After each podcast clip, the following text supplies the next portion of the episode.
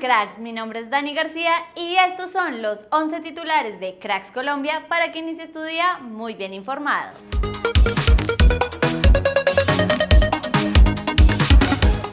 Muchos jugadores y personalidades del fútbol han lamentado la muerte repentina de Andrés Balante en Argentina. Esto dijo Rafael Dudamel, quien fue su técnico en el Cali. Con una carrera larguísima que tenía por delante, es un golpe muy duro para el fútbol en general y para el fútbol colombiano, a su familia también acompañándola en este tan duro momento.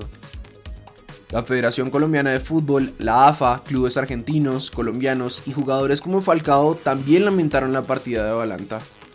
No sobra transmitir el dolor inmenso del golpe terrible que hemos sufrido hace unas horas cuando nos enteramos de esta situación y cuando tomamos conocimiento de lo que ha ocurrido, dijo Ignacio Golimski, vicepresidente del Club Atlético Tucumán.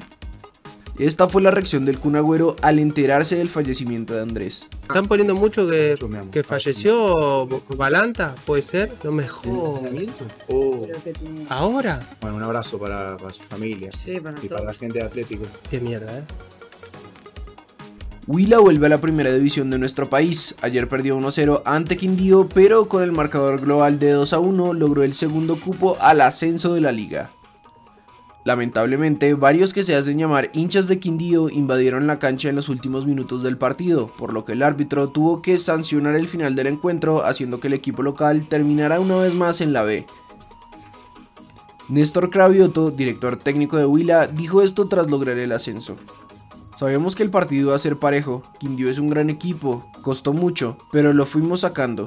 Gracias a Dios lo pudimos finalizar y ascender, lo que allá por junio cuando me llamó el Prezi era muy difícil, pero nos dimos esta grata alegría.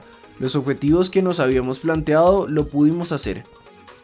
El COVID no fue lo único, pero afectó mucho la calidad y performance del equipo. Algunos jugadores llevaban un año sin ir al país y cuando fueron para jugar un partido, sus familias y amigos sentían una necesidad muy grande de convivir.